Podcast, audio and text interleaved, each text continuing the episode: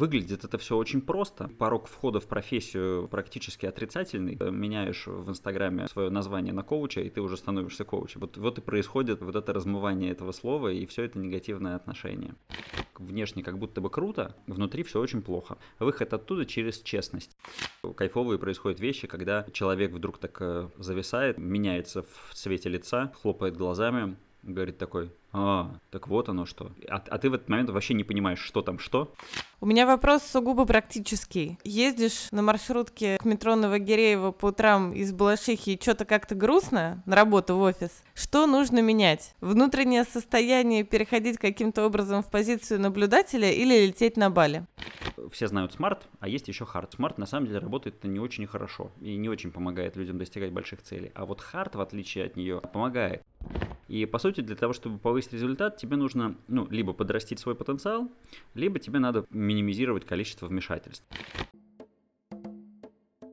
Привет! Меня зовут Алиса Гозина-Плеханова, и в подкасте «Все еще не Rocket Science» я буду говорить о вдохновляющих историях из жизни людей, которые делают то, что любят, то, во что верят. Так же, как и я, видят счастье в том, чтобы изучать себя, идти за внутренними целями, создавать то, что тебе нравится, а еще делать свой опыт и опыт тех, кто рядом, лучше. Герой мифов и легенд – это тот, кто столкнулся с проблемой, разрешил ее, пережил внутреннюю трансформацию и стал немножко другим. Я общаюсь с людьми из самых разных контекстов и миров и убеждена, что каждый из нас – такой вот герой своей жизни и истории. И важно об этом не забывать. Привет с Бали! Сегодня на связи Антон Лужковский – Антон Коуч, тренер и автор подкаста о целеполагании «Легко и не очень». Когда я слышу фразы, которые начинаются у нас в Убуде, я это ощущаю, как если бы Убуд был все еще где-то рядом. Хотя писала я наш разговор в Балашихе, а сейчас монтирую его в Минске. Вообще, мое окружение коучингом не удивить. Скорее удивляешься, познакомившись с бухгалтером или юристом. вот так редкость. И все же даже у меня не так часто появляется возможность основательно поговорить и узнать обо всем, что меня волнует – как отделить бредовую эзотерику от рабочих техник, в чем разница между ментором и коучем, что такое техника сжигания мостов, ну и какие они вообще бывают. Вот об этом я и буду спрашивать Антона. А расскажи, пожалуйста, в двух словах, как ты пришел к коучингу? Это прекрасная история. Я потому что по образованию специалист по маркетингу я закончил ВШМ в СПБГУ. Я работал на всяких работах в разных компаниях. В 25 лет я провел свой первый тренинг, потому что в должностных обязанностях, несмотря на то, что я работал в отделе продаж, было проведение тренингов. Тут все мои преподавательские гены э, взыграли, и выяснилось, что мне это нравится как позже выяснилось по всяким э, системам проверки э, предрасположенности, вот обучение это именно мое, поэтому там вот все сошлось. Но произошло это, видите, не рано, а в 25 лет. А потом через какое-то время проведения тренингов я понял, что я хочу добавить еще формат э, взаимодействия с человеком один на один. Пошел в институт коучинга, стал коучем, и это тоже мне очень нравится. Поэтому я что индивидуально, что в группе люблю, короче, учить. Значит, моя гипотеза была в корне неверна, потому что когда-то давно, когда я узнала о том, что существует профессия коуча, я сделала предположение о том, что чаще всего у человека бывает момент перелома, кризиса ценностей, и вот именно в этот момент он начинает больше думать, больше смотреть внутрь, рефлексировать, и происходит момент перелома, который делит жизнь на до и после, и справляясь со своими травмами или со своими какими-то проблемами, человек как раз приходит к коучингу и к тому, чтобы делиться вот тем же самым с людьми, но у тебя было не так. Ну, я думаю, что это распространенная история, и люди, которые проходя какие-то сложные свои периоды, приходят к коучу, или если они э, приходят к психотерапевту и э, разобравшись в себе, они решают, что теперь они точно дальше хотят нести это и помогать другим людям, я думаю, что это очень распространенная штука, но при этом не обязательная. То есть э, вполне себе можно разобраться с собой и продолжить э, заниматься тем, что тебе более свойственно. Наверное, тогда у меня не было какого-то конкретного запроса, какого-то переломного момента, он у меня был до этого. Вообще вот покопаться в себе и себя лучше понять, и я всегда любил попадать на различные какие-то тренинги, программы и, и прочие штуки, поэтому я, я с удовольствием во все это вписываю. Сейчас пытаюсь вспомнить, что же такое последнее это у меня было, когда я пришел и почувствовал себя э, максимально кайфово, потому что вот наконец-таки опять можно э, вот себя тут э, целиком достать и со, со всякими людьми пообсуждать. Что-то не, не могу вспомнить, где это был последний раз. А я как раз хотела тоже спросить, Применяешь ли ты что-то из того, о чем вы разговариваете с гостями, на себе? Например, ты как-то общался с гостем о методе системных расстановок, и вот я как раз думала, а пробовала ли ты такую штуку? Ну, я тебе скажу больше. Я, я, во-первых, пробовал. Опять же, в институте коучинга, когда я учился, там э, Александр Савкин, основатель, вот он э, в то время, во всяком случае, их периодически проводил, и я там ходил и как заместитель, и как заявитель. С Олегом Вайнбергом, да, у меня был подкаст, в котором он рассказывал про то, как работают системные расстановки. Это очень интересная такая штука. Про то, что они работают, почему мы не знаем, но они работают. Может быть, мы узнаем это потом. Пока что только вот просто факт. С Олегом я был на расстановках, причем здесь на Бали. Он приезжал сюда год полтора назад. И я как раз здесь организовывал для него это мероприятие, параллельно сам же выступил заявителем. Буквально на прошлых выходных мы ездили в гости к ребятам, с которыми мы, можно сказать, там познакомились. И они тоже вспоминают, что это было удивительное мероприятие. Поэтому, да, э, э, отвечая на твой вопрос более широко, я, естественно, все то, что происходит, э, местами применяю на себя. То есть у меня по результатам моего подкаста вообще вот все инструменты, техники, подхода, я их воспринимаю как россыпь таких пазлинок, при, при том, что единой картинки правильной нету, поэтому их можно просто периодически доставать, применять, пробовать. Каждый обогащает чем-то. Мне, например, очень понравилось, вот Алексей Довжиков рассказывал про концепцию happy planning, про то, что мягко вот надо, ну, можно идти жестко, вот э, увидел вершину, побежал туда, а можно идти туда в зависимости от того, как ты вот хочешь построить свой путь сегодня. И, наверное, мне это просто было тоже свойственно, и я в некотором степени просто получил название для этого. Но э, так как эта штука вылезла на уровень осознания, я стал к ней относиться ну, вот, больше как к инструменту. Поняла. Я к техникам еще вернусь, но мне хочется сразу провести границу, во-первых, между понятием коучинга и менторинга, и в целом в двух словах сказать о том, о чем может заниматься и один, и второй, чем больше занимаешься ты, и, может быть, убрать какую-то эзотерику из слова коуч, потому что на тот момент, когда я в начале года начала вести свои тренинги по самопрезентации и коммуникациям, я отказалась от того, чтобы называть себя коучем, потому что, начитавшись в интернете кучу всего плохого, я поняла, что люди сейчас связывают много негатива с этим. Объясни, пожалуйста, в чем разница и как это вообще работает. К сожалению, это все правда. И э, коучингом сейчас э, кучу всего называют. И слово стало отчасти даже ругательным. Мне оно имеет, конечно, этот факт крайне печалит, но другого слова пока нету.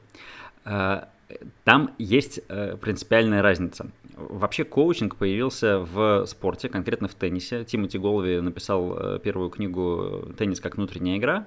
И идея была в том, что коуч не является специалистом. Он не говорит тебе, что тебе конкретно нужно делать, а он помогает тебе увидеть, где у тебя есть какие-то текущие там сложности, задачи. Ну, в общем, грубо говоря, коучинг – это метод цели достижения. Есть великая формула, которую он тогда предложил, это то, что результат человека равно потенциал минус вмешательство. То есть у всех у нас есть какой-то потенциал, и нам мешают какие-то наши внутренние вмешательства. Ну, какие-то мысли на тему того, что а если я не, не смогу, а вот сейчас на меня смотрят, а что-то там еще, какие-то проблемы параллельно врываются в мозг. И, по сути, для того, чтобы повысить результат, тебе нужно, ну, либо подрастить свой потенциал, либо тебе надо минимизировать количество вмешательств. Коучинг через некоторое время перебрался из спорта в бизнес и стал уже таким универсальным э, инструментом для того, чтобы какая бы цель у человека ни была, там коуч ему может в этом помочь. Не потому, что он лучше знает, а просто потому, что он обладает э, техниками, навыками человеку представить его самого. То есть он в некотором смысле как зеркало работает. За счет этого там и инсайты какие-то происходят, и работа какая-то лучше у человека выстраивается, потому что у него появляется какая-то внешняя ответственность, и появляется какой-то человек, который его структурирует э, так, как ему надо, не, не как коуча. Да? Там самая главная история в том, что коуч не забирает на себя ответственность. Он не говорит, что теперь вот я отвечаю за твое будущее. Ни в коем случае. Если человек не готов на себя взять ответственность, то ему коуч не поможет. С наставничеством и с менторингом менторингом, и там некоторые их как-то разделяют. В, в английском у нас есть только менторинг. Но основная история в том, что это как раз-таки, когда есть эксперт – который берет на себя ответственность за твое образование, который, ну, за твое движение вперед, который э, уже прошел какой-то путь, и ему есть чем поделиться. И поэтому он знает, что если ты находишься в точке А, то чтобы прийти в точку Б, тебе нужно освоить вот эти вот эти вот эти вещи и пройти вот эти вот эти вот эти пути. Поэтому он дает конкретные рекомендации. А коуч никогда никаких рекомендаций не дает. Он только помогает человеку самому разобраться в себе. Но так как выглядит это все очень просто, и порог входа в профессию ну, практически отрицательный. Ты просто меняешь в Инстаграме свое название на коуча, и ты уже становишься коучем. То, естественно, э, там вот, вот и происходит э, вот это размывание этого слова и все это негативное отношение. Не так просто стать на самом деле коучем как э, заявить, что ты коуч, да, разница там вот с, с менторингом такая. Мне коучинг очень нравится, потому что я люблю людей слушать, мне нравится в них разбираться в том, как у них это устроено, и им это показывать. Хотя иногда, ты знаешь, э, кайфовые происходят вещи, когда человек вдруг так э, зависает, меняется в цвете лица, хлопает глазами, говорит такой, а, так вот оно что. А, а ты в этот момент вообще не понимаешь, что там что. То есть у него там в голове что-то перещелкнуло. Ну и классно, и здорово. Ну вот примерно так. Я знаю, как это работает с психотерапевтами. На момент, когда я искала своего собственного психотерапевта, я думала, что у меня с первого-второго раза все получится, но у меня заняло 3, 4, даже, наверное, 5 итераций найти человека, с которым у меня будет достаточного уровня эмоциональный контакт для того, чтобы, несмотря на технику, в которой он работает, несмотря на подход, у нас начало получаться. И я допускаю, что здесь с коучами работает точно так же, но есть ли какие-то признаки, по которым с внешней стороны можно определить, что тебе помогут и что к человеку можно прийти и ему довериться? Я тебя отлично понимаю, потому что я сам вот своего идеального психотерапевта тоже нашел на, на третьей итерации. Там похожий механизм, и он связан с доверием, потому что ключевая вещь, которая нужна, это доверие. И в этом смысле Елена Сидоренко называет клиентов коучинговых доверителями, и мне очень нравится этот термин. То есть есть коуч, есть доверитель у него. Здесь признак простой. Вот ты готов перед этим человеком быть э, максимально честным, потому что тебе надо быть э, честным э, в том, в чем ты даже, может быть, не вполне готов быть честным с самим собой. Вот это процесс такого качественного перехода. Так что просто понимать, насколько ты готов открыться человеку, который перед тобой. Так он же может, получается, навредить, потому что, как мы знаем, если ты в Инстаграме находишь человека с лейблом коуч, совершенно не факт, что он действительно коуч. Может быть, есть какие-то университеты, зная о которых можно принять решение, что человек действительно знает техники. Или что-то еще. Да, есть э, сертификация то есть, по, по идее, должны быть вот эти знаки качества, и есть э, сервисы, которые агрегируют у себя коучи и выступают как гаранты их э, качества. Теоретически это может работать. Вот лично я не вхожу ни в какую из этих группировок, никакую рекомендовать и ни про какую с уверенностью говорить не могу. Я думаю, что здесь вот если смотреть, что, что должно, что не должно происходить, не должно происходить следующего. Коуч не должен тебе давать советов. Вот если коуч начинает давать тебе советы, вот э, это значит значит, э, ну, либо он не коуч, либо он ментор, да, и, и te, если тебе это ок, если ты готов прислушиваться к этому человеку, ну так и, и пожалуйста. Формат работы тоже возможен, но по-хорошему по такого не должно быть. Второе, у тебя должны быть э, от этого действительно получаться какие-то результаты. Это, это должно реально тебе идти на пользу, это должны быть объективные вещи, которые в твоей жизни происходят и изменяют. Ну, здесь можно пробовать с точки зрения того, чтобы не навредить, но если тебе не, не дают, опять же, советов, если все, что происходит, оно у тебя внутри. В общем, там все не так, не так опасно. Скажи, а почему люди вообще приходят к коучам, и почему возникает потребность в изменениях, на твой взгляд? Много всяких э, э, подходов к этому можно посмотреть. Теория вертикального развития лидеров. Она говорит о том, что мы проходим через некоторые этапы. И вот, условно говоря, э, такая распространенная сейчас история – это люди, которые находятся в состоянии достигателя – есть они работают на результат, может быть на износ, э, может быть там вокруг них э, люди все уже немножечко сходят с ума, но все бегут, работают 24 на 7, получают от этого в некотором смысле, может быть, быть, даже удовольствие. Но в какой-то момент у них что-то ломается. И они понимают, что вот в этом для них не очень много смысла. Соответственно, по теории у нас следом есть этап индивидуалиста, где уже немножечко другие ценности, немножко другой фокус, фокус на себя. Но вот это, например, один из таких переходных моментов, в котором э, человеку может быть э, полезна помощь со стороны для того, чтобы просто действительно разобраться, понять, что относилось к его старой модели жизни и как ему выстраивать жизнь в новой модели жизни. Вот такое бывает. Я, знаешь, сейчас еще вспоминаю у меня просто интересная такая э, была история вот буквально в это воскресенье.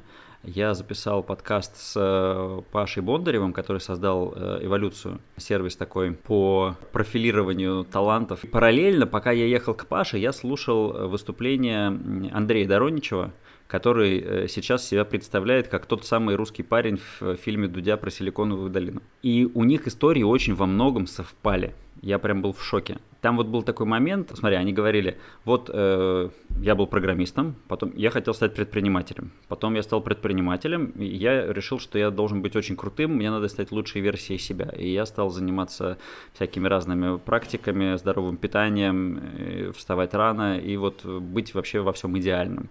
И потом в этой идеальности наступил момент, когда все как бы внешне как будто бы круто, внутри все очень плохо невыносимо. И выход оттуда, оба говорят одно и то же слово, выход оттуда через честность. Дороничев говорил, что для него это был, была психотерапия и утренние страницы, а, а Паша тогда просто обрубил все концы, все бизнесы, все источники дохода и уехал в Индию. Тоже такой распространенный способ.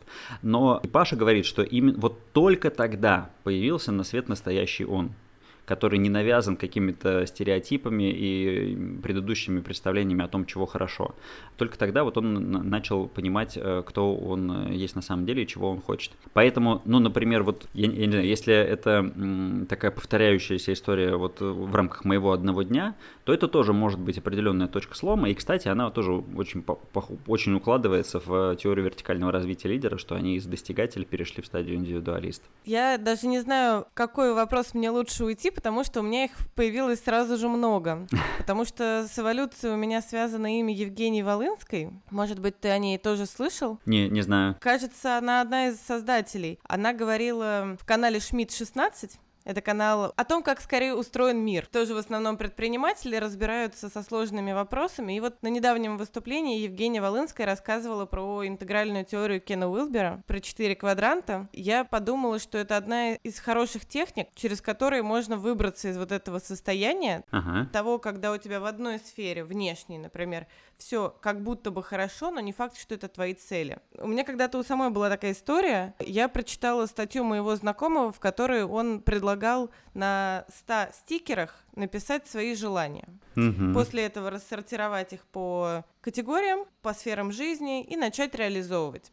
И это получается такой проект, который упирается в проектный менеджмент в большей степени, нежели чем э, во что-то еще. И это лишь вопрос времени, когда ты все свои вот эти цели закроешь, если ты сумеешь сам для себя выстроить вот такую систему, разложить все на таймлайне, то все будет хорошо. При этом прошло пару лет, и он сам раскритиковал э, свою систему, сказал, что ничего не работает, и цели, они скорее внешние ты никогда не знаешь, э, откуда у тебя вот это желание появилось. Ты написал на стикере «хочу поехать в Перу», но, возможно, все твои знакомые просто съездили в Перу, и поэтому тебе захотелось. И мы выходим на другой уровень, где основное не просто написать цель, а основное понять, она твоя или нет.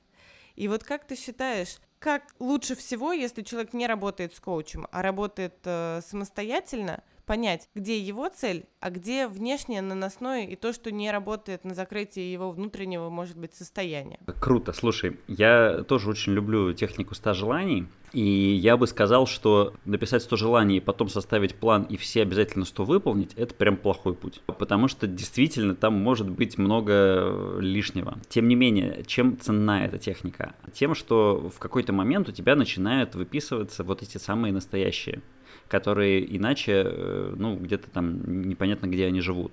Именно поэтому 100 желаний надо писать э, вот единым потоком, прям усесться, закрыть двери, выделить себе там два часа. В принципе, два часа это прям хороший будет результат для взрослого человека написать 100 э, штук. То есть, если кто-то не писал, то ему может показаться, что это, ну, как бы ерунда, что я сейчас вот прям хо, возьму и напишу, что мне мало что ли желать тут. Но э, я вас уверяю, что там на, на 25-м вы прям закончите. И там дальше происходит следующая история. Как сделать человеку хорошо? Нужно сначала сделать ему плохо, а потом вернуть как было. Поэтому большая часть желаний в этом списке, она про то, чтобы устранить текущие проблемы закрыть ипотеку, платиться с какими-нибудь долгами и, и переехать э, туда, где можно жить, вместо того места, где, где, где родился. Ну, в общем, и это ну, не является сильно ценными вещами в 100 желаниях. Так как надо писать все, что угодно, всю ерунду, которая в голову приходит, то в какой-то момент ты начинаешь записывать, ну, действительно, какую-то кажущуюся ерунду. Потом, перечитывая этот список, самое важное это найти те вещи, которые внутри вызывают какой-то непонятный отклик. Вот как-то внутри начинает что-то шевелиться. Это может быть реально какая-то глупость, но это и есть вот эта самая истинная штука. В ответ на вопрос, э, как понять, э, что твое, а что наносное, он для меня тоже очень интересный, окончательного ответа у меня на него нету, но э, гости подкаста моего говорят такие немножечко мистические вещи про то, что ну вот это вот, вот, вот чувство внутри, это вот прислушивание. Говорили про то, что вот мурашки должны по телу бежать, или что приятный адреналин внутри вырабатывается. Это такие штуки, которые точно очень индивидуальные, это такие вещи, которые, если ты не привык э, и не умеешь э, слушать себя изнутри, то насквозь там бегемотскую кожу это не очень легко найти. Учиться и прислушиваться, и, вот, и просто садиться, вот смотреть на этот список, читать его пункт за пунктом и внимательно смотреть, что с тобой внутри происходит. Кстати говоря, я сейчас уже не ощущаю вот эту фразу «прислушаться к себе» как что-то эзотерическое. Был в моей жизни момент, когда я перешла полностью к рацию и несколько лет подряд планировала через колесо баланса. А потом в одночасье отвергла эту концепцию, когда меня унесло в мое шри-ланкийское путешествие, и решила я, что мне уже никакое колесо баланса не поможет, и нужно исключительно жить, прислушиваясь к интуиции и к себе. Сейчас мне скорее ближе подход комбинированный, когда я, с одной стороны, понимаю, что я много всего выписываю, я делаю много практик, и я пытаюсь это систематизировать и уложить в какой-то понятный формализованный план. А с другой стороны, я прихожу к тому, что чувствование — это не даже что-то духовное, а скорее это умение отследить в своем собственном организме, как он отзывается, учитывая большее количество факторов, чем те факторы, которые ты вообще-то можешь понять. Когда я говорю про чувствование, я, наверное, имею в виду в большей степени знание того, а что для тебя каждый из этих физических откликов значит, что вот так я, оказывается, радуюсь. Когда у меня все сжимается в груди, я понимаю, что вот таким образом я тревожусь за что-то, я чего-то, значит, боюсь. И поразительно, но не всегда люди отмечают, что у них затекла спина, это значит, что они сидят очень давно за столом, и это верный признак того, что нужно пойти отдохнуть. Если раньше, когда я слышала выражение «ты сидишь постоянно в голове, а нужно вот переходить э, как-то к заземлению и слышать себя», я считала, что это что-то про духовность. Но сейчас я понимаю, что это момент с управлением вниманием, и когда внимания не хватает на то, чтобы посмотреть, что происходит физически с твоим телом, болеешь ты, нужно ли сделать перерыв, нужно ли переключиться на какой-то другой вид деятельности, чтобы очень банально не истощать ресурс своего тела, потому что мы имеем дело с физическим миром, и отрицать его было бы странно. Отсюда исчезает вся эзотеричность. И легенда это, конечно, красиво и здорово. Мне кажется, что вот эта аура мистичности, которой окружены многие практики, это красиво и увлекательно, но иногда это мешает людям, которые себя считают рациональными, увидеть за практикой нечто большее, рабочий механизм, который просто пока непонятен. Если говорить про техники, есть э, техника суфийских кружений. Может быть, ты ее пробовал? Я не пробовал, но знаю, да. Да, мне очень хочется попробовать. Еще у меня появился список с этого года конкретных практик, похожих на суфийские кружения, вот как раз расстановки тоже там же есть, которые мне хочется как-то опробовать на себе и понять. Может быть, разобраться в том, как они работают, или сделать э, предположение, почему они могут работать. А какие такие вещи ты бы еще назвал, которые не всегда кажутся рациональными, не всегда кажутся понятными, но при этом, на твой взгляд, они работают, либо ты знаешь, что у кого-то это работало на получение инсайтов и того, чтобы услышать другое, то, что обычно скрывается за шумом рутины. У меня главный инсайт последних э, двух месяцев – это когда я э, понял, что надо вот эти вот практики разделить на твердые и мягкие подходы. И тогда у меня все встало на свои места. И вот э, то, что, то, о чем ты говоришь, идеально туда ложится, потому что колесо баланса, как и 100 желаний, кстати, вот я их отношу к твердым методам. Это люди, которые, как в институте коучинга их называют головастики, которые вот сфокусированы на голове и э, верят только логике и рациональному, да, они вот понимают, ну да, это нарисовать сферы своей жизни, оценить и сделать план. Это вполне себе логично, я могу так делать. Чувствовать себя – это, конечно же, абсолютно мягкая практика. Естественно, есть крайности, но большинство людей, они вот э, где-то где между на, на этой вот, среди этой дихотомии находятся. Очень крутую работу в этом отношении делает э, Институт коучинга и вот Александр Савкин в частности. У него, кстати, есть подкаст, который называется «ВКонтакте с будущим». Я его рекомендую послушать, потому что он там очень много говорит о том, как добавить интуицию э, в работу э, высшего менеджмента, а это, как правило, как раз-таки головастики. И у него огромное количество баек на тему того, как это происходит, как это делается, как в компании находится вдруг какая-то невысокого уровня э, женщина, которая тихонечко на общем собрании высказывает свое мнение, модерирует это мероприятие, вдруг отмечают, что она интуитивно очень вообще ни разу не ошибается. И вот этот сложный период, когда сложный процесс, когда удается донести до э, директора, что вот, собственно, у нее есть нечто, что невозможно описать рациональным языком, но это нечто просто бриллиант для компании. Они очень много всего делают, то есть э, вплоть до шаманских э, каких-то мероприятий с выездами в Латинскую Америку, с уходом в лес на три дня. И э, очень интересно, как рациональные люди начинают в это верить и начинают в этом находить реальную пользу. Для меня самые такие мягкие инструменты, которые потихонечку сдвигаются из поля чего-то эзотеричного и непонятного в то, что, ну да, этим вполне себе можно пользоваться, это действенные инструменты. Это, во-первых, э, визуализация, представление той картинки, которую ты хочешь. Здесь уже у нас прогресс дошел до того, что аж в Forbes есть статья американского исследователя, который разработал методику HART. Все знают SMART, а есть еще HART. И вот в этой статье они говорят о том, что они провели исследование и выяснили, что SMART на самом деле работает не очень хорошо и не очень помогает людям достигать больших целей. А вот HARD, в отличие от нее, помогает. Причем э, самая важная вещь в HARD'е, которая работает, это э, первый вопрос. Максимально в деталях опиши, пожалуйста, как выглядит э, твой будущий день, что там с тобой происходит. Здесь вот мы можем вспомнить все истории с картами желаний и прочими там э, наборами картинок э, того моего желательного будущего, какие-нибудь там фильмы «Секрет» и, и, и что там еще было, да, когда люди рассказывали о том, что они там находили потом картинку дома мечты и выяснялось, что вот они живут ровно в этом доме.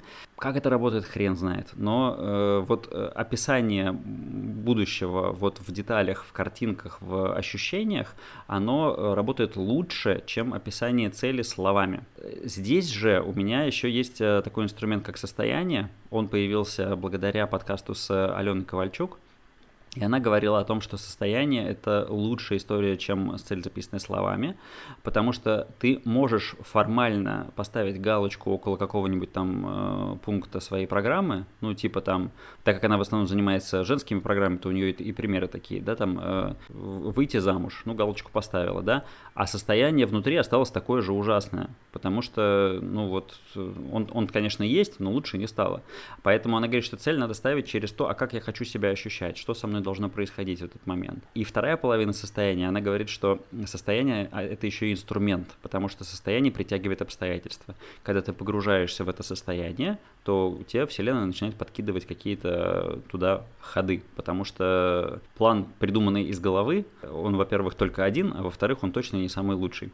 И надо здесь, здесь быть открытыми. Поэтому м, визуализация, состояние, чувствование себя. Я думаю, что вот эти вот вещи, наверное, я знаешь еще какую вещь от, э, сюда добавлю? Это две добавлю. Медитация, э, потому что вот тут тоже уже казалось бы, какая-то эзотеричная непонятная штука. И тем не менее, э, по исследованиям э, самых успешных э, менеджеров, когда выясняли, что у них есть общего, что их вообще объединяет, там были три элемента. Они все работали с коучем, они все писали дневники, то есть у них была такая практика письменной рефлексии, анализа, там, ретроспективы, а, и медитация. Волшебным образом эта вещь связана с достижением целей. Еще один инструмент – это практика благодарности. Еще менее понятно почему, ну, с рациональной точки зрения, но э, действительно окончание своего дня или начало своего дня с, те, с того, чтобы найти, кому ты за что благодарен, за что ты благодарен себе, настраивание себя на эту волну вместо ну, какой-то другой, или уж там просиживание в новостях или в соцсетях вместо этого, да, оно дает совсем другой результат. Я, когда читала про Кена Уилбера, я в целом узнала о понятии интегральная психология. Это, видимо, пересекается с тем, что я однажды слышала про интегральный подход к жизни, когда ты как раз ставишь э, в центр состояния. Но интегральная психология объединяет разные подходы, и вот мне как раз это и понравилось. Я не погрузилась еще в эту тему, но, насколько я понимаю, она говорит о том, что модели и разные подходы, они друг другу не противоречат, они вот, как ты говоришь, дополняют э, картину мира, пазлы, и ты, по сути, используя разные инструменты, можешь э, помогать себе построить более цельную картину. И у меня всегда был еще и вопрос. Если человек не занимается развитием вот этого навыка услышать себя, если он в целом не задумывается о целеполагании и в целом у него нет желания рефлексировать и заниматься какими-то вопросами, кроме будничных, рутинных здесь и сейчас и решения вот тех задач, которые ему уже подкидывает жизнь. А нужно ли его выводить в ту зону осознания, что с ним может быть что-то не так. Находится ли он в пузыре, который рано или поздно все равно лопнет, и лучше, чтобы он лопнул вот сейчас, чтобы не было так больно падать. Либо он может жить так всю свою жизнь и никогда не прийти к тому, что вообще-то ему это нужно. Здесь, мне кажется, работает э, фраза из тех времен, когда я вел тренинги по переговорам. Э, если вы не приготовили свою повестку, вы будете обсуждать чужую. Вот если ты приготовился к переговорам, ты понимаешь, куда вы идете, каким образом, значит, э, скорее всего, вы придете по твоему сценарию. Да? А если ты пришел просто так, то, значит, готовься к тому, что оппонент будет э, тебя вести к своим целям. В жизни вот то же самое. Можно ли не ставить свои цели, не задумываться над ними? Ну, можно, конечно, но э, тогда расплата за это э, будет в том, что ты будешь отыгрывать вот рутинные будничные задачи, которые все равно к тебе будут приходить, но просто ты этим не очень сильно управляешь, ты в такой немножко пассивной роли. Стоит ли людей бить по, по лицу и говорить «очнитесь, соберитесь и найдите, что вам нравится. Я не очень верю в то, что это возможно. Такая утопичная для меня идея. Когда человек э, вот понимает, когда у него прозвучало внутреннее ощущение того, что что-то не так и что-то что-то вот его не устраивает, да, вот здорово, чтобы у него на расстоянии вытянутой руки были варианты разные, куда пойти и с помощью чего э, понять себя лучше но насильно я не верю, что это работает. Опять же, но если с точки зрения коучинга, то это не работает точно, потому что до тех пор, пока ты ответственность на себя не взял, у тебя ничего не получится. Поэтому, э, ну, это вот банальная жизнь э, не своей, а чужой жизнью, ну, вот это то, что происходит в таком ключе, да, и, э, может быть, она будет нормальная, вполне себе такая комфортная, а, а может быть, она будет настолько далекой от истины, что там дальше начинает уже психосоматика что-нибудь творить и что-нибудь происходит нехорошее.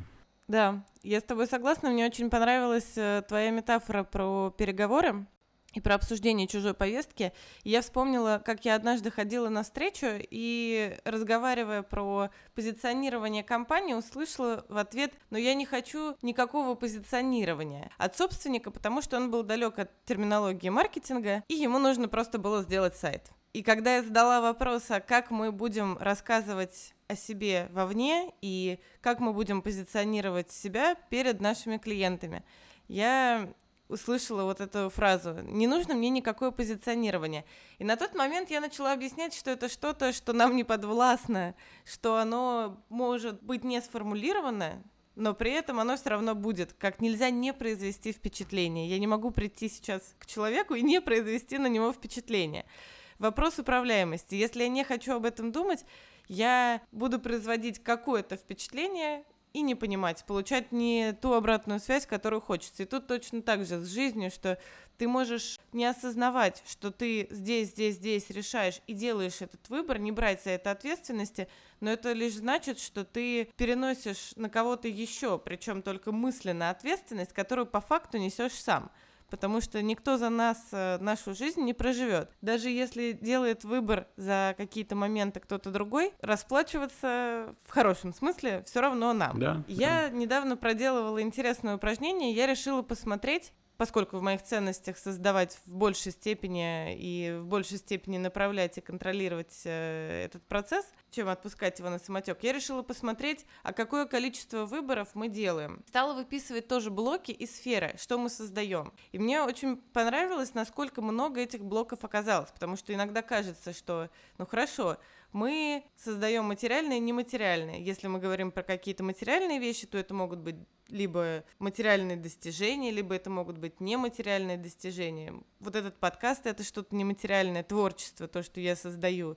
Есть идеи и концепции, что-то новое, что появляется в мире идей — после того, как я синтезирую какой-то накопленный опыт, накопленное знание. Мы можем создавать впечатление, причем и для себя, и для других людей мы создаем э, наш опыт, когда мы решаем, что сегодня мы идем э, читать книжку, а не смотреть э, кино. Оказалось, что любое наше проявление, по сути, это созидание. И мне эта мысль очень понравилась, потому что в этот момент ты понимаешь, как много всего ты контролируешь. Потому что за каждым проявлением тебя в мире затем какой чай будет стоять на столе, затем э, с каким ощущением ты будешь просыпаться, и какую мысль, по сути, ты будешь выбирать как э, мысль, за которой тебе хотелось бы следовать, потому что, да, мысль это не ты, чувство это не ты, это некое проявление. Но вот эти проявления, когда ты научаешься уходить, э, ну, такой делать зум-аут, как я это называю, и выходить немного в позицию наблюдателя, ты можешь выбирать. Те же фильтры восприятия, то есть в любом случае это все настраивается. Здесь как раз и встает вот этот вопрос, а где же внешнее и внутреннее, где система меня создает, где я создаю систему. Скажи, а ты веришь, что можно обратиться только внутрь себя? Есть такая концепция тоже солипсизм которая подразумевает, что мы Вселенная, и все, что происходит вокруг нас, это проявление нас самих, наша интерпретация того, что происходит. И мы, даже будучи в состоянии бомжа, можем, по большому счету, воспроизвести ту вселенную в своей голове, которую нам хочется жить, и при этом есть бананы и ничего не делать. Вот какой путь тебе ближе и что ты наблюдаешь у людей? Бывает ли так, что действительно человек достигал-достигал, а потом ушел в состояние бомжа, который ест бананы и говорит, а вообще-то я так и счастлив. Работает. Я начну с того, что то, что ты говоришь, что э, вот есть проявление себя и какие-то действия в физическом мире, им предшествуют выборы, и вот это вот важная история. А если мы еще на шаг глубже зайдем, то там, там уже идет у нас мысль. То есть получается, что вот э, то, что у нас в голове происходит с точки зрения мысли, вот оно примерно ну, так же важно в этой, э, в, в этой, если смотреть в этой модели. А мне, раз уж мы сегодня про Кена Уилбера говорим, э, моя любимая книга у него это «Безграничная восточные и западные техники развития личности», как-то так она называется. Он говорит о том, что есть несколько уровней решения, вот где ты, деления, соответственно. И есть э, первый уровень деления на свое эго и на тень, то есть, если у тебя границы тебя, они находятся у тебя в голове. И вот ты, ты вот так считаешь, что вот это вот я, а вот это вот какие-то вот вещи внутри меня происходящие, это не я, это моя тень. И первая интеграция, она происходит, когда ты принимаешь тень в себя. Потом следующий уровень, это когда ты все-таки понимаешь, что ты это не только то, что у тебя в голове происходит, но и твое тело тоже. И он называет это, эту модель, модель моделью кентавра, когда ты интегрируешь свое тело и понимаешь, что ты не только существуешь в голове, но и тело твое это тоже ты. И там очень много э, проблем э, и страхов, связанных со смертью, потому что если вот э, с, с, с мыслью не очень понятно, как она умирает, то тело-то умирает 100%. Следующий уровень это выход уже за рамки кожи. Кентавр он ограничен кожей, а когда ты понимаешь, что вот все настолько вот едино, что и вокруг оно все тоже я, э, это вот уже там максимальная в, в той книге, во всяком случае, описанная с его точки зрения уровень единения. Да, в коучинге есть э, такой подход, что все ответы, они внутри человека есть, и поэтому, собственно, коучу не надо приносить их извне, нужно просто человеку лучше понять, э, дать человеку лучше понять себя. Но вот то, что внутри, оно на самом деле не ограничивается его там э, текущим опытом и его текущими знаниями, а там на самом деле вот прям вот вся вселенная, она и есть. Просто надо ко всему этому настроиться и все эти вещи получать. Поэтому здесь, в общем, нет такого противоречия. Э, Пашей Бондаревым, основателем эволюции, мы завтракали в среду, и я ему задал этот вопрос. Он эволюцию построил на древнекитайской мудрости Идзин, а из которой э, потом очень много всего выросло. То есть на ней там и шахматы основаны, э, ее изучал Юнг, и на ней он построил свою модель архетипов, на которой потом Майерс Брикс сделали свою типологию, которая сейчас достаточно привычна уже для рационального корпоративного мира. Потом выяснилось, когда стали, стали появились исследования по, по ДНК, выяснилось, что э, там тоже вот все бьется с Идзином. И так как э, типология, вот, которая есть в эволюции, она чтобы ее получить, ты просто указываешь э, дату и время рождения. Ну, то есть это максимально эзотеричный подход к тому, что ты кем-то являешься. Я Паша спрашиваю, слушай, ну вот смотри, человек же рождается, у него его ДНК формируется из ДНК его родителей, а ты типологию берешь не из этого, а из времени рождения. Ну, ну как-то это не соотносится между собой. То есть мы там привыкли, что дата время рождения, это значит что-то там про положение звезд э, и вот какие-то такие вещи. А Паша говорит, так, а э, система-то едина, и здесь противоречия никакого нету. Ну вот если вот в это время вот так вот стоят звезды, то и для системы совершенно естественно, что и ДНК вот таким образом сложились, что появилась вот эта ДНК.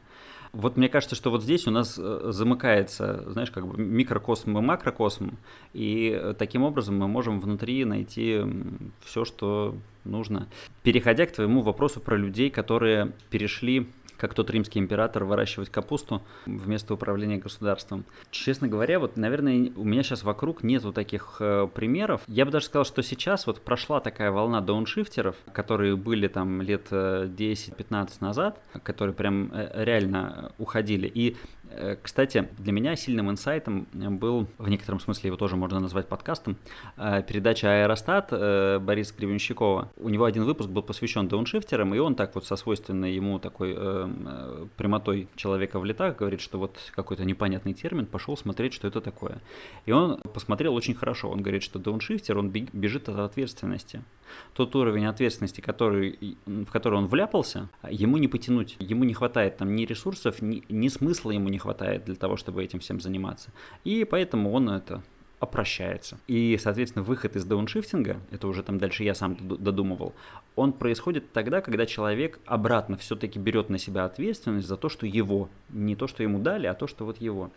Поэтому по какой причине сейчас их стало меньше, я не знаю. Может быть, потому что э, появилось больше возможностей и с одной стороны, а с другой стороны у нас э, меняется поколение и там миллениалы это те люди, которые не очень могут стать дауншифтерами, потому что они в такую ситуацию не вляпаются. То есть если они, если они не хотят, они не будут вообще, нисколько не будут, им не надо будет туда сбегать. А, соответственно, старшее поколение, ну там, мое поколение, оно когда хотело, тогда уже сбежало. И вот чтобы человек э, совсем, совсем опростился и нашел свое счастье в каких-то э, таких э, внешне, как может казаться, незначительных вещах, не знаю, что-то у меня сейчас пока не приходит мне в голову. А нам не обязательно привязываться даже к этому примеру. Я скорее хотела найти что-то такое, что у тебя откликнется, и ты скажешь, э, внешне настолько же важно, как и внутреннее, или нет? То есть то, как ты это чувствуешь.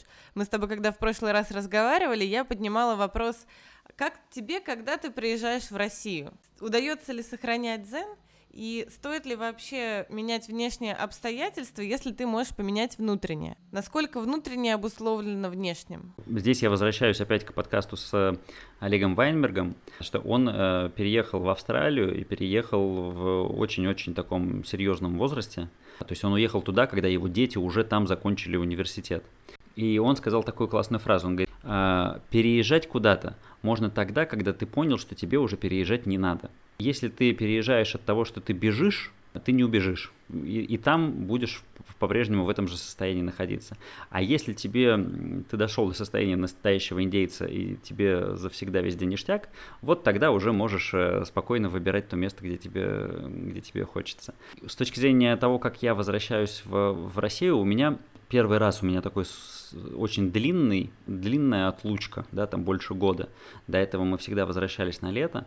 И я, когда возвращался, наверное, я э, был немножко в другом состоянии. Но я все равно погружался в, в ту жизнь. Ну, очень сильно, конечно, все вокруг влияет. И э, я даже вот для себя определил, что я как будто бы вот эта жизнь выключается, включается другая.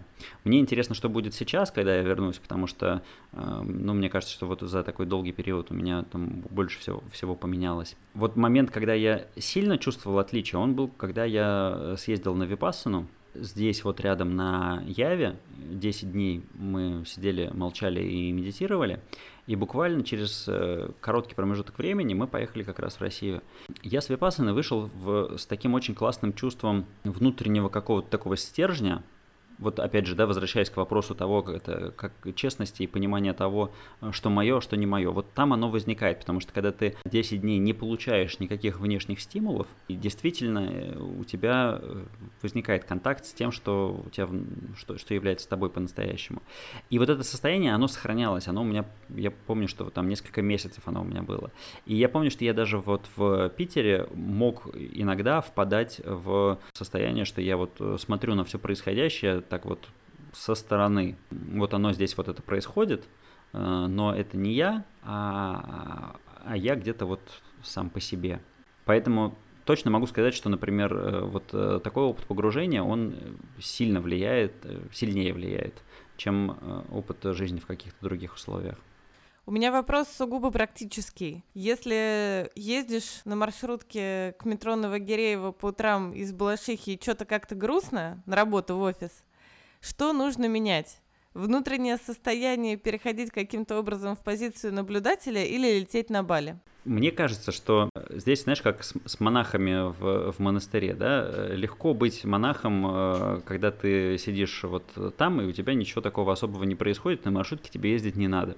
А ты попробуй сохранить это состояние вот э, в, в другой реальности. Я думаю, что и тот, и тот путь, они возможны, ну, можно заняться собой и добиться дзена каждое утро в маршрутке. А, а можно поехать сначала, добиться своего состояния, а потом его вот, вот так вот настолько укрепить, чтобы вернуться в, в мир. Опять же, знаешь, я сейчас читаю книжку две жизни, она вот сейчас э, вот стала как-то, ну понятно, что в нашей эзотеричной деревне она не могла быть непопулярна, но я слышал, что ее активно, э, о ней хорошо отзывается Ирина Горбачева, хоть она не сказала об этом, опять же, там у Дудя, что придало бы дополнительный стимул, но тем не менее, как-то там она движется по не знаю, по дискурсу. И там ведь какая модель? Как раз-таки общин, куда люди приезжают, там они обретают свою вот эту целостность, а, там они э, учатся быть устойчивыми к внешним раздражителям, и после этого, когда учитель э, видит, что они созрели, после этого он их отправляет в мир, потому что знает, что их не сломят и не смогут э, продолжать нести свое Э, благое светлое дело. Поэтому, наверное, оба пути, и каждый по-своему сложен. Я долгое время отрицала влияние внешней среды, мне кажется, на себя.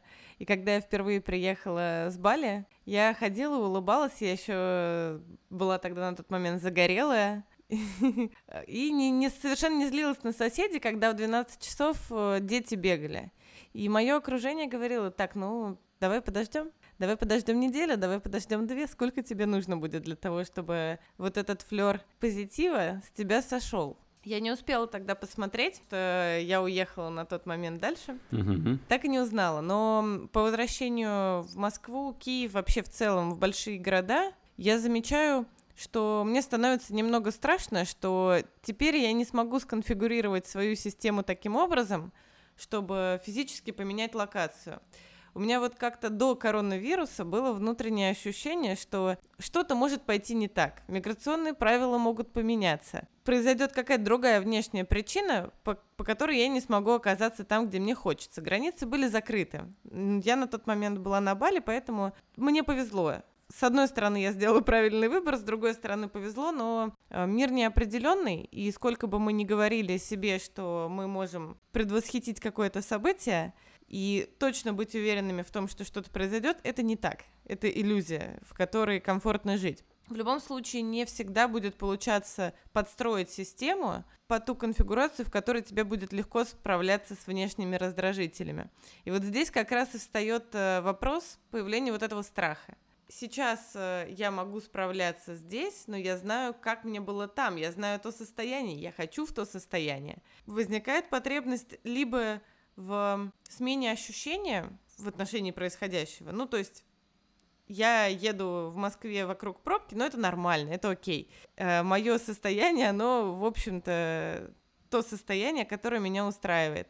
Это как вот в книге, которую я тоже сейчас э, читаю, Пема Чедрон, там есть э, фраза про ее учителя, который рассказывал, что мне окей с тем, что мне плохо, и мне окей с тем, что мне хорошо. Как раз целевое состояние должно быть не обстоятельства, которые складываются в твою пользу, и ощущение радости от того, что они сложились так, как тебе хотелось бы. Целевое состояние это когда даже если все идет не так, тебе все равно продолжает быть комфортным. Границы закрыты, ты остаешься в маршрутке в Балашихе. Ну, в общем, ничего страшного, тоже с этим окей потому что все оно переменчивое, жизнь идет по синусоиде, это в любом случае не статичная картинка, а это что-то очень динамичное, и ты находишься вот в таком режиме наблюдения. Скажи, пожалуйста, а что такое техника сжигания мостов? Как это работает? Хорошо, сейчас подожди, я тебе до мостов еще докину. Во-первых, э, забавно то, что вчера ко мне приезжал друг, который здесь э, изначально ехал в отпуск а потом э, остался здесь на удаленную работу, а потом уже уволился и остался совсем. И он, э, ну, в смысле, не, не в том смысле, что он сдауншифтил, а в том, в том, что он решил, что все, он не хочет больше возвращаться в Москву, хочет э, ехать куда-то дальше.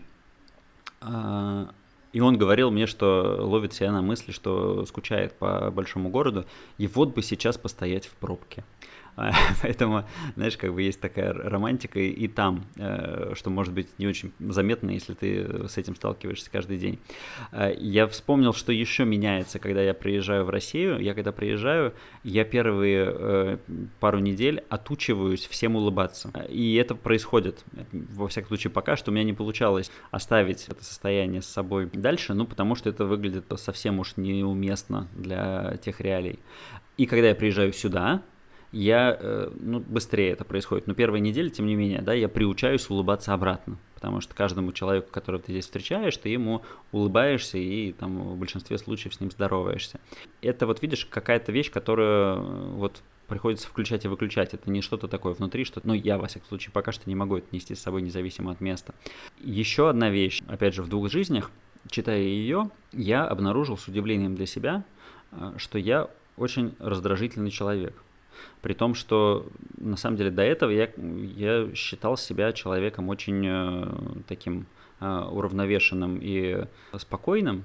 А тут я понял, что у меня на, на более глубоком уровне э, очень много раздражения вызывают какие-то вещи. И болийцы, они вот, наверное, специально существуют для этого, потому что чудовищные совершенно э, приложения мобильных операторов, процессы, которые там устроены, которые не позволяют тебе вот в уже привычном режиме взять и э, вот э, совершить те операции, которые тебе нужно сделать. И, и там интерфейс, в котором э, тебе нужно нажать на поставленный чекбокс, потому что это у них не чекбокс, а кнопка. То, что на дороге они делают, да, и, и я тут обнаружил, что я э, действительно внутри внутри очень сильно на это все раздражаюсь. Вот смотри, я не в российской реалии, хотя казалось бы, что там больше можно над этим работать, а я в реалии здесь местной, но тем не менее я тут нашел для себя, вот мне, мне имеет смысл поработать, ну я во всяком случае так для себя это определил, соответственно себя в этой реальности здесь прокачиваю. Как оно будет, если я эту вещь для себя выйду на какой-то новый уровень, когда я приеду в Россию, ну посмотрим, тоже интересно. Касательно сжигания мостов. Это история про то, что чтобы что-то пришло новое, для этого нужно очистить место чтобы, по сути, сделать какой-то шаг вперед, тебе иногда нужно отказаться от того, что, что было. И пока что у меня, на самом деле, самый яркий пример из э, подкаста по тому, что, что было вот в этой технике сделано, это, это опять же, вот э, этот же самый Паша Бондарев, потому что он говорил о том, как он отказался от всех э, своих проектов источников дохода, полностью обнулился, и вот тогда ему как раз и пришла вот эта концепция, и он смог создать новую систему наверное, вот здесь, в моем исследовании, пока что э, нет других кейсов, но очень надеюсь, что они еще появятся, потому что ну, звучит как э, вполне себе логичный малень- маленький пазлик. Пазлинка. Мне кажется, что эта техника, она же применима не только в случае с источниками дохода, но с любой сферой жизни что, с одной стороны, ты можешь до бесконечности докручивать ту пирамидку, которая уже есть, но не факт, что она придет в состояние того, что тебе вот хочется. Ломая любую систему, мы рискуем, что новая возникшая система появится не так быстро. Это раз. И два, то, что у тебя, в принципе, останется ресурс после того, как все сломалось, пережить утрату и заново все это отстроить. И мне кажется, что сжигание мостов, оно может быть э, и в сфере как раз переезда, в сфере отказа от социальных э, связей. И мне очень понравилась э, мысль, когда я недавно была на психодраме, мне пришел в голову вопрос, а можно ли приходить к другому человеку в его работающую систему, ну, неважно, нравится она мне или не нравится, и ломать ее, ломать э, точку зрения, то есть спорить, аргументировать и подводить человека к тому, что то, чем он живет, неправильно или работает не на него. И в тот момент, когда мы это делаем, у него появляется вот эта вот пустота. То есть мы, по сути, сломали систему, но не факт, что он может выстроить на ее месте что-то новое. И здесь у человека появляется потребность встроиться в социальную среду, в которой он есть, потому что он же жил, он же с кем-то общался, у них были единые взгляды на какой-то предмет, а тут он э, попадает в вакуум, потому что вокруг него оказываются люди, которые живут чем-то другим, тем, чем он раньше жил. И вот у человека может банально, например, в возрасте, не быть ресурса для того, чтобы построить для себя новый социум, в котором он сможет высказывать свободно вот эти свои новые точки зрения, поддерживать их и обслуживать. И вот тут появляется момент с э, социальным обслуживанием твоей системы. Мне это тогда показалось очень интересным, поэтому мне захотелось поделиться этим э, сейчас с тобой, что вот эта техника сжигания мостов, она применима в очень ограниченном количестве ситуаций, когда ты понимаешь, что у тебя есть ресурс, моральный, эмоциональный, не знаю, как его назвать, может быть, даже физический, для того, чтобы вытянуть выстраивание вот этой новой системы. Я с тобой полностью согласен. Э, спасибо, что делишься. Это, конечно, очень тяжелая вещь, и э, с точки зрения коучинга, конечно, э, ну, это неприемлемо. Коуч не может тебе сказать, слушай, ты уже там завяжи свои эти, эти вот отношения, которые у тебя там еле теплятся, и вот тогда у тебя наконец что-нибудь нормальное в жизни случится. Мне, знаешь, вспоминается вот этот страшный фильм про, про чувака, который застрял в каньоне и отрезал себе ну, руку перочинным ножиком, потому что иначе ему было не спастись, и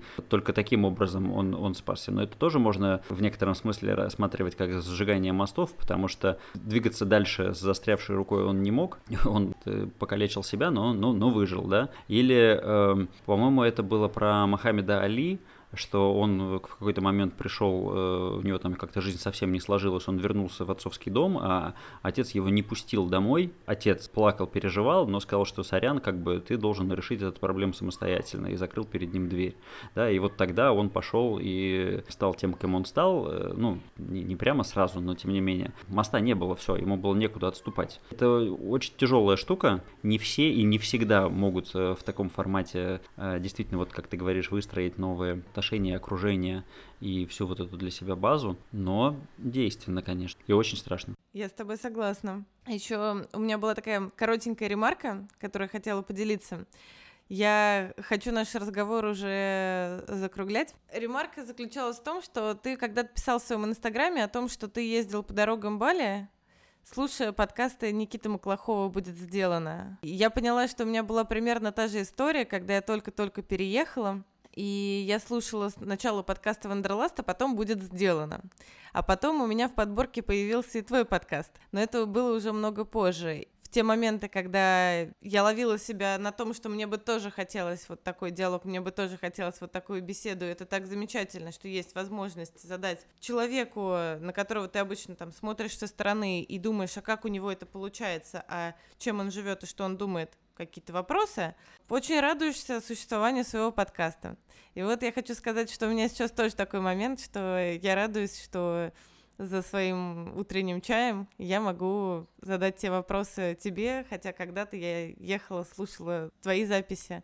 И поэтому хочу тебя поблагодарить за то, что ты делаешь, что у тебя есть подкаст, и ты делишься своими диалогами и кто-то находит в этом вдохновение. Спасибо, очень приятно слышать. Да, у меня действительно тоже похожая история, и я тоже слушал, вот я как раз слушал сначала Аэростат, когда понял, что хочу чего-то другого, чем просто музыки, потом я стал слушать Маклахова, а потом я понял, что я могу сделать свой подкаст. Но Никиту я слушал, потому что мне не хватало здесь на острове, и особенно в этой убудской эзотеричной немножечко жизни, каких-то людей из понятной мне вполне себе такой э, корпоративной среды. Удивительно удивительное дело, но слушая просто диалог каких-то людей, ты чувствуешь себя к нему причастным, и это действительно очень сильно вдохновляет. Поэтому я очень рад, что и я тоже делаю такую вещь, которая вдохновляет других людей. Ну и, слушай, поболтать всегда приятно, поэтому тебе огромное спасибо за приглашение, мне очень понравилось. Три момента, которые я забираю для себя из этого диалога. Ну, во-первых, я сформулировала для себя, что же такое коучинг. Коучинг – это метод цели достижения, который помогает с помощью совершенно разных техник, часть из которых можно отнести к твердым, рациональным людям, они откровенно ближе. Они похожи на классическое планирование. Но есть и мягкие техники, которые сложно объяснить, но через которые можно быстрее услышать себя настоящего. Вот про одну из таких техник, закапывания, очень красочно от первого лица рассказывает в подкасте, который рекомендовал Антон. Он называется «В контакте с будущим». Выпуск «Похороны воина». Очень советую послушать, если техника вам интересна. А еще меня зацепила история об отце, который не пустил домой, чтобы помочь сыну вырасти и самому разобраться с проблемой. Эта идея близка, и видится, что в этой плоскости нам в постсоветском пространстве, где бывает гиперопека, нужно работать, чтобы отдавать ответственность. На сегодня все.